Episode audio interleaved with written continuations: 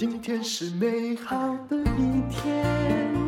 欢迎收听人生实用商学院。我今天要来讲商业周刊上，我觉得大家都应该注意，只要你在做生意的一篇文章。如果你是消费者，你大概只在意在哪里买比较便宜。可是如果你做生意而不知道现在这个现象的话，那么恐怕你就会面临到生存的危机。不是 AI，而是 Momo。这是商业周刊的头条，也就是 Momo 吞食效应全解读，万物企业来了。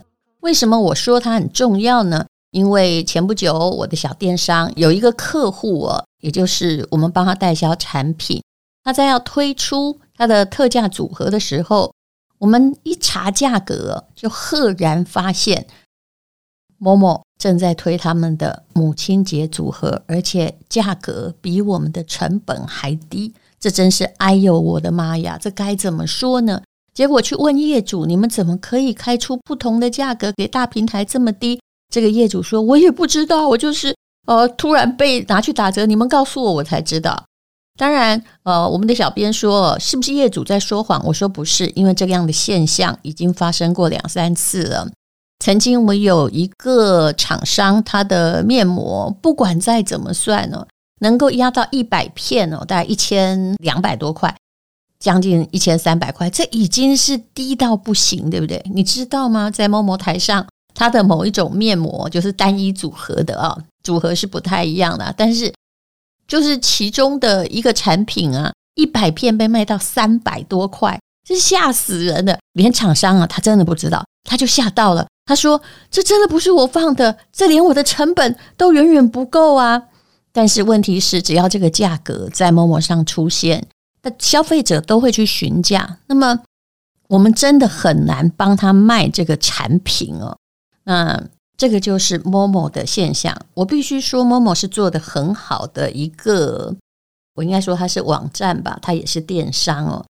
那各路的对手都陷于生存战，说他做得很好，我是曾经听过某一位做电视购物的人说，他说所有的厂商比较乐于跟 Momo 合作。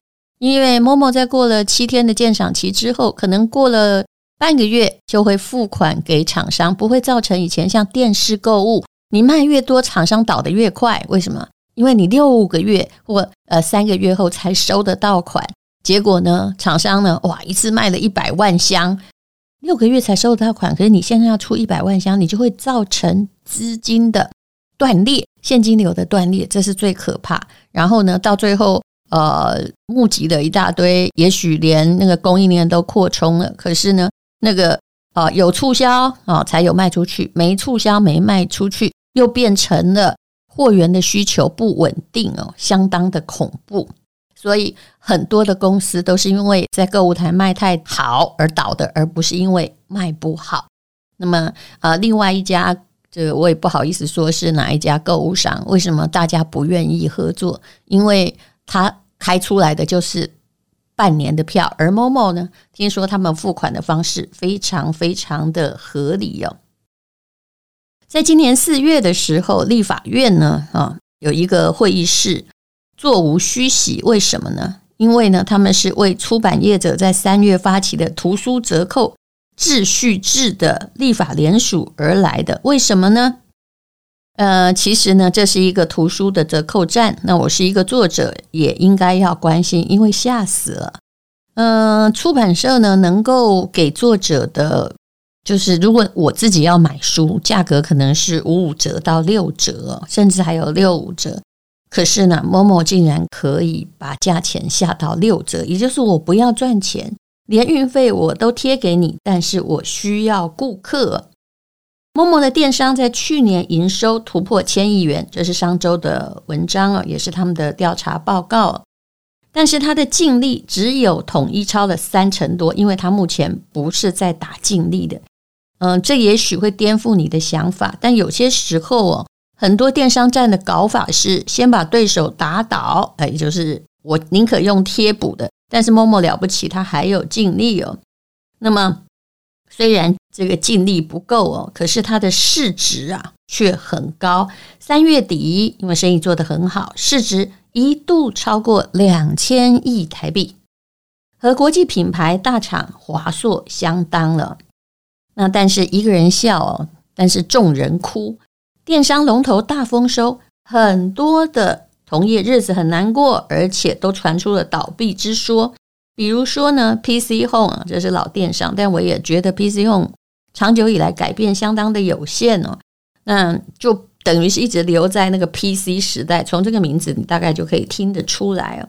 他们是由盈转亏，而创业家兄弟呢，啊，他是亏损扩大，连伯克莱，伯克莱其实后来也不止卖书哦，他也是电商优等生，它全年的获利腰斩。为什么？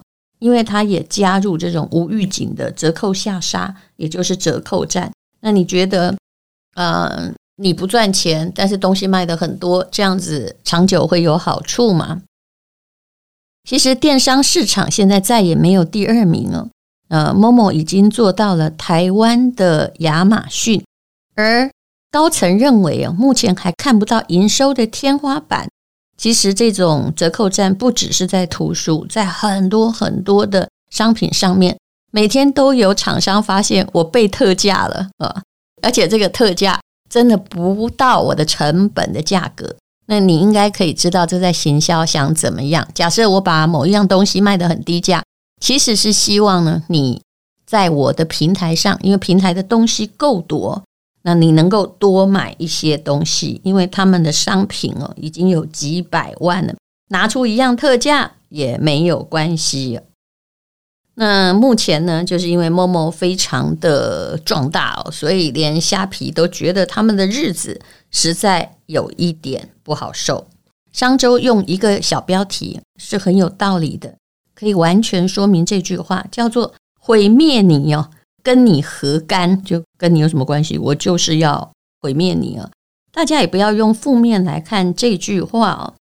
像某某二零一七年进军图书市场啊，他最近大概这一两年才用这种折扣的打法，他已经成为出版业者口中跟诚品、金石堂、博客来并列的四大通路，而且他恐怕已经是第一大了。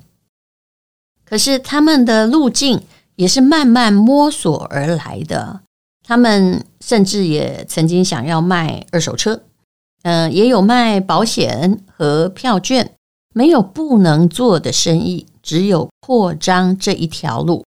那么，当然呢，你也看到哦，在他们不断扩张成长的同一个时间，不管是线上和线下，也有玩家退场、整并或者是转型。那刚刚讲到的 PC Home 哦，就是这个样子。然后润泰集团支持的 ASAP，其实这个我自己就还没有上去，人家就已经结束营业了。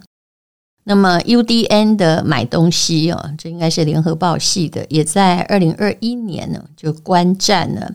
PC Home 看起来呢衰退，而且有一点危险。其实我觉得这样解释比较好。Momo 呢，未必是造成同业衰退的直接原因，因为本来大家买东西就是要挑低价的嘛。他们也未必有明确的攻击意图，但是市场的资源很有限，尤其台湾的市场资源有限，一个人喝光大量的水，那其他人的人就没有水喝。其实疫情结束之后，我相信大部分的网红生意也有受到影响。因为大家并不需要在家里囤那么多的东西，那么多的食物，这是一个人性心理趋势的问题。商业周刊说，其实呢，支付宝的问世目的也不是要打击 ATM 的市场。那大陆的美团做外送也不是为了要抢泡面的生意呀。那 Momo 切入出版图书的销售，也不是为了要打败线上或线下的这些书店，而是要。变大，取得了新的水源，无意中推倒了树木，呃，踩踏到了某些这个兔子啊、蚂蚁的生存哦。所以说呢，这个叫做毁灭你，与你有何关系？我又不是故意呀。阿里巴巴的创办人马云曾经说，在机关枪前面，不管打的是八卦掌还是太极拳。啊、你多厉害，耍的是大刀，都是一样的。你只是机关枪前面的那只小动物而已。当然呢，Momo 也曾经是机关枪面前的不叫小动物，是大动物。因为呢，它起步很晚，比伯克莱等都晚。从零五年才进入线上购物市场，本来都还沉迷在这个电视购物的版图扩张之中。那他们呢，还是一路避开危险啊，长成一只比自己想象中更大的象。他的团队是挺厉害的，也就是嗯，Momo 对于母公司台湾大营收的占比已经高达了六成。那么呃，其实我相信富邦集团董事长蔡明忠他本身呢在操盘也功不可没。那么像 Momo 他们在刚开始就是起步太晚的时候，面对更强大的通路。他们会去找出那些难销售、利润差、不被大玩家放在眼里的小生意，想尽办法在夹缝中生存。对于供应商，也愿意呢，啊，多想一步，多做一点。所以他们很知道，如果你一直剥削供应商，那供应商卖得很好，又收不到钱，会倒。所以呢，票起基本上呢，据说是比较合理的。那以供应链优化为例啊，其实很多的电商做得不好，就是因为我是个平台，假设我要卖 A、B、C，结果呢，诶，消费者哈虽然在你的平台上订了 A、B、C，可是这些供应商啊就没有整合，他们呢付了三次的运费，这个就是最基本的问题，也就是营运成本还是很高。那这是营运成本也会转嫁到平台。就让它的净利变低。可是呢，Momo 做了供应链优化，怎么说呢？我可以解释得清楚一点呢。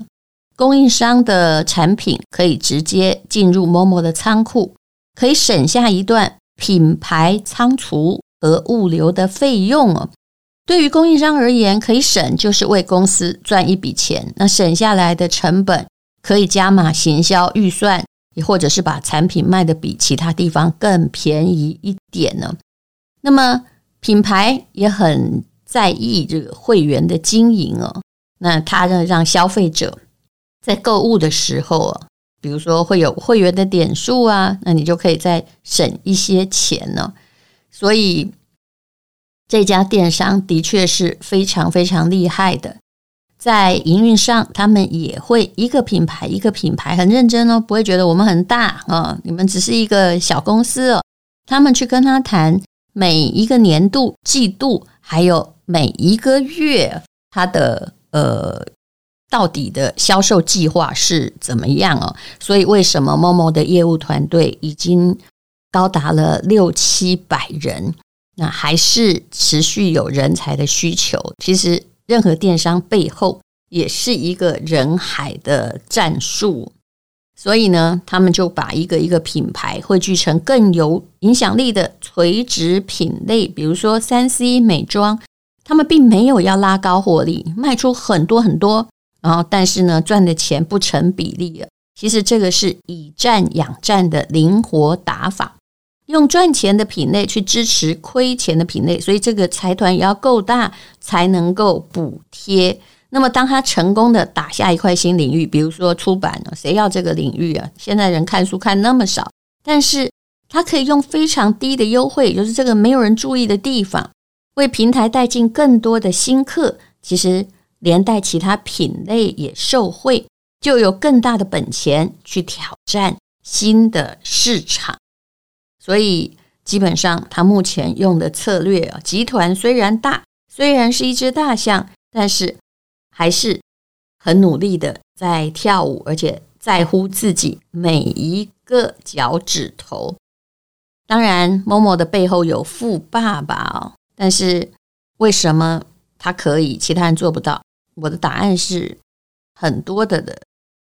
就购物，它很大，可是他太在乎每一样品相都要获利了。所以我跟一些公司打过交道，我也发现，如果你只是在乎每一个东西能够赚几成啊，而不去问了消费者的满意度，或者是你的价格有没有竞争力，那或者是你这个东西好不好啊？那最终你是一定不能获利。我真的很怕。以前我们公司曾经来的一个，就是我们员工用的小行销的小编吧，他竟然发给所有公司说啊，我就是要收几成啊，如果你愿意付这几成，请你来跟这个吴淡如粉丝团联络。真的，我已经气到快告他了。怎么可以这样谈生意呢？这是哪根脑呢？算了，我不要再骂人了。如果你只在乎毛利，你的贪婪呢，就是一直呈现在大家的眼前。我跟你保证，这绝对不是我教的。很多的东西，如果是好东西，你宁愿就像这样，但我们平台不够大，没有办法烧钱来养顾客。但是你宁愿赚的很少很少，不要贪求过多的利润。那么我也遇过有一些厂商来说，哎，这东西我可以给你五成啊，够不够？我们最慷慨吧。我们说对不起，我不卖，因为呢会给你这么多的。仔细用了一下，的确是会有一些问题。而很多的公司，比如说现在某些保健商品，人家一直在做，其实没有理想，看到的就是毛利比较高。我也觉得这样的商人终归失败呀，因为哦，如果一个东西是完全竞争的话。到最后一定是一个低价游戏，那么最后赢得低价游戏的人，其实最大的赢家也是最大的输家。不过 Momo 不太一样，它的品类非常多，它可以用比如说书，它来呃不要赚钱，但是你好像逛商场一样，你会买其他的东西。目前它做到现在哦，已经大概如果它是第一名、第二名，也已经。离他很远了，其他的人就看 Momo 这么做，可以复制这个发展模式吗？答案很难的。上周写的还不错，他说呢，千亿的营收哦，是代表非常绵密的品类部署，新进者难以找到可以切入的缝隙。第二呢，规模经济会在物流、商品、行销等方面形成巨大的门槛，更显得单一厂商。就势单力孤，那么还有啦，第三，我觉得你没有富爸爸，台湾也找不到几个富爸爸比他们有钱了。你的确并没有办法跟他竞争。那听说他将来还会想要推出摸币，我觉得这是学哪里的呢？嗯，其实。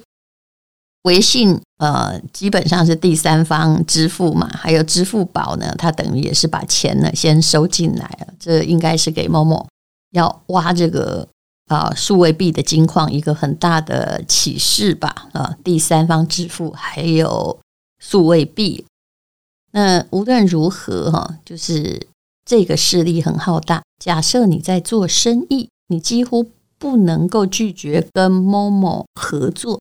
那像他们最近在宠物电商也打得很漂亮，你想想看哦，像东森他最近因为我们家有宠物，我们特别的关心哦，呃，他们现在呢就是目前在做宠物电商的时候是开实体商店，对不对？但是 Momo 其实是在打这个呃线上的方法不一样，那到底谁会赢呢？我也还是觉得，像这么沉重的，每次买猫砂我都觉得去了一条命。如果是实际去买的话，那线上可能更能够获利。而且习惯线上的人再也不会习惯线下。像我现在觉得买东西那么方便，要我出门去买个东西，简直是开玩笑。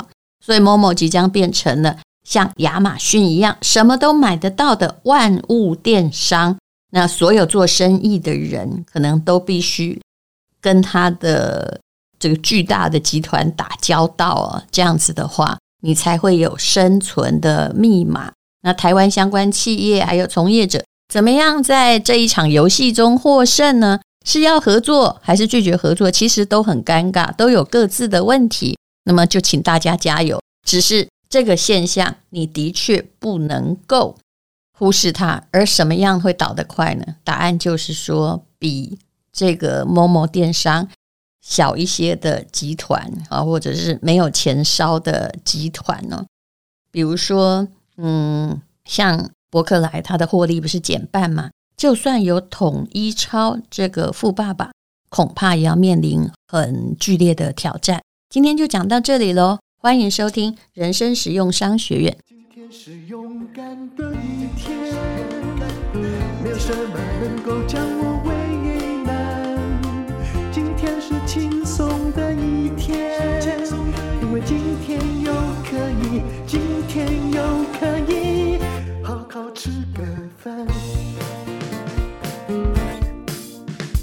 做我爱做的事，唱我爱唱的歌，吃我想吃的饭，尽量过得简单。做我爱做的事，唱我爱唱的歌，吃我想吃的饭，尽量过得简单，尽量过得简单。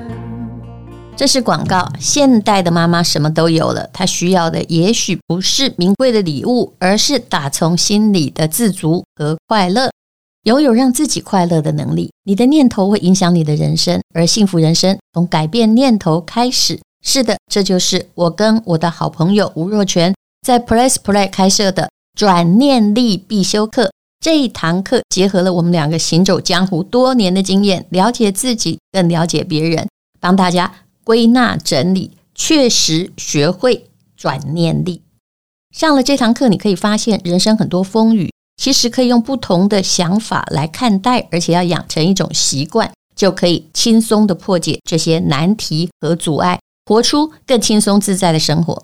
大家现在礼物都很够了，但是精神生活总觉得还可以补充，不是吗？母亲节之前，给淡如还有若泉的好朋友的粉丝团特价优惠，有限定特惠五百一十四元折价券，因为母亲节刚好是五月十四号，优惠代码是 WU 零五一四。那么，请你在结账的时候输入就可以领取哦。目前呢，价格还非常非常的便宜，你可以试试看，也有试听的节目，请看资讯栏的连接。